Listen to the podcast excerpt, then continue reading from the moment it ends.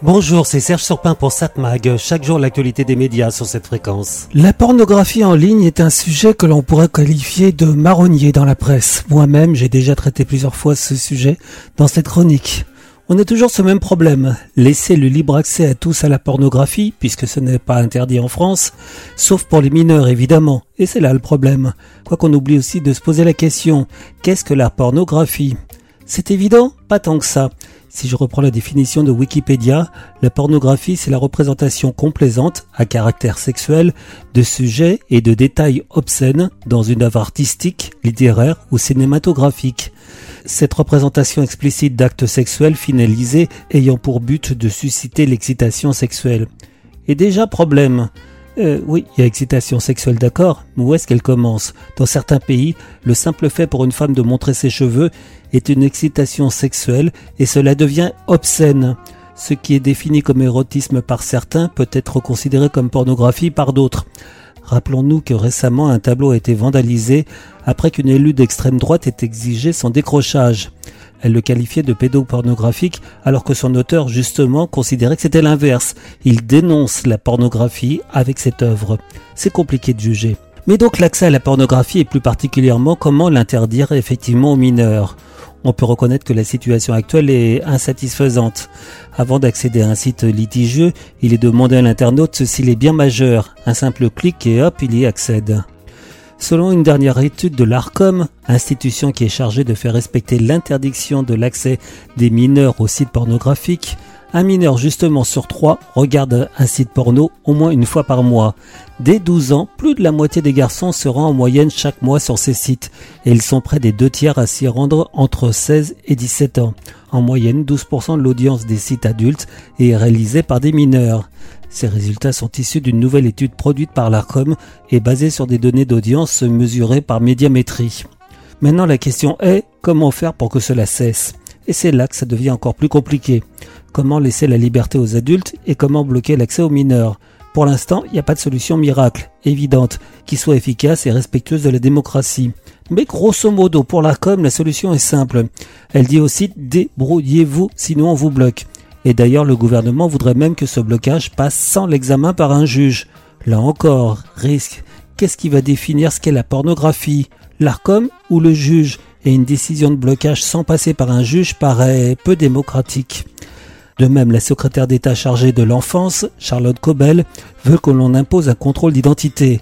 Elle a ainsi déclaré sur France Inter La Louisiane a imposé que la vérification d'âge se fasse par le permis de conduire et bien sûr, Pornhub a développé Pass Trust qui euh, se permet d'adapter entièrement son site en Louisiane. La secrétaire d'État chargée de l'enfance Charlotte Cobel oublie que si on faisait tout comme en Louisiane, on aurait alors l'interdiction de fait de l'avortement, on aurait la peine de mort et autres particularités de cet État qui n'est pas vraiment notre modèle. On rappelle la dangerosité d'avoir à fournir une pièce d'identité ou une carte bancaire à un site internet et tous les risques de détournement frauduleux. En fait, il faudrait soit trouver un intermédiaire de confiance, un site neutre et fiable à qui on puisse fournir ces informations, soit mettre en place des filtres obligatoires dans les ordinateurs ou les smartphones qui bloquent ainsi l'accès aux sites répertoriés par l'ARCOM.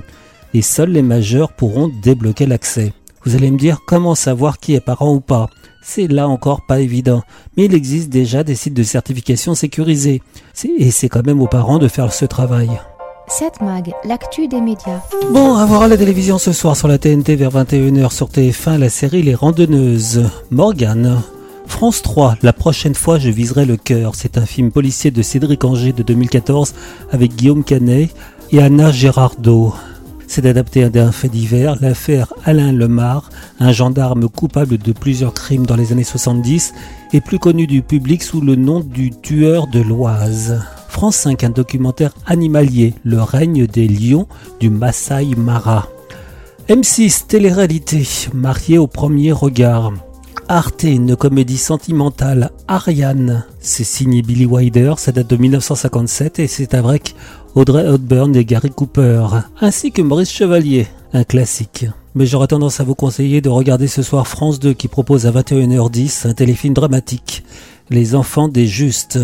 C'est un film de Fabien Otaniente et c'est avec euh, Mathilde Seigné, Gérard Lanvin et Philippe Torreton ainsi que Daniel Lebrun. En 1942, en Dordogne, deux fermiers bravent tous les dangers pour tenter de sauver les enfants juifs qu'on leur a confiés pour les enlever des griffes des nazis. On a besoin d'un gars comme vous, qui connaît la rivière, pour faire passer des gens. Et ces gens-là, après, ils vont. Moins t'en dis, mieux c'est. Madame Il me semblait que vous n'aviez pas d'enfant, Madame Laborie Et alors vous en avez deux maintenant Où est-ce que gros, tu sais Faudrait que quelqu'un nous dénonce. Je peux te faire confiance. Les enfants des justes de Fabien Antoniente, avec Mathilde Seigné, Gérard Lanvin et Philippe Torreton.